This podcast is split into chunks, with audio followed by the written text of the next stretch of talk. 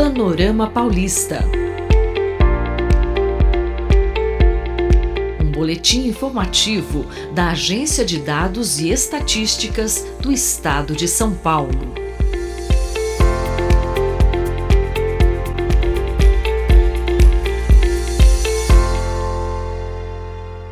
Mesmo com a recente expansão do cultivo da soja e de outras culturas temporárias, a cana-de-açúcar continua sendo o principal produto agrícola do estado de São Paulo, embora, desde 2012, tenha perdido 46% da sua força de trabalho para a mecanização da colheita. Em 2021, a cultura da cana empregava 45.700 trabalhadores com carteira assinada, cerca de 20% do total de empregados formais do setor no Brasil.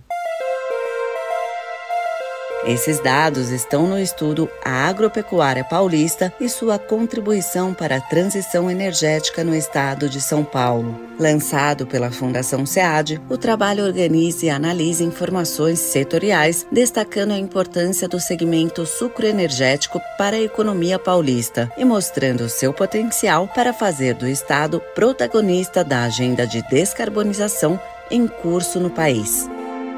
Saiba mais sobre esse assunto acessando cead.gov.br e acompanhe esse e outros boletins em jornal.usp.br/atualidades. O Boletim Panorama Paulista é uma parceria entre a Rádio USP e a Fundação SEAD, vinculada à Secretaria da Fazenda e Planejamento do Estado de São Paulo.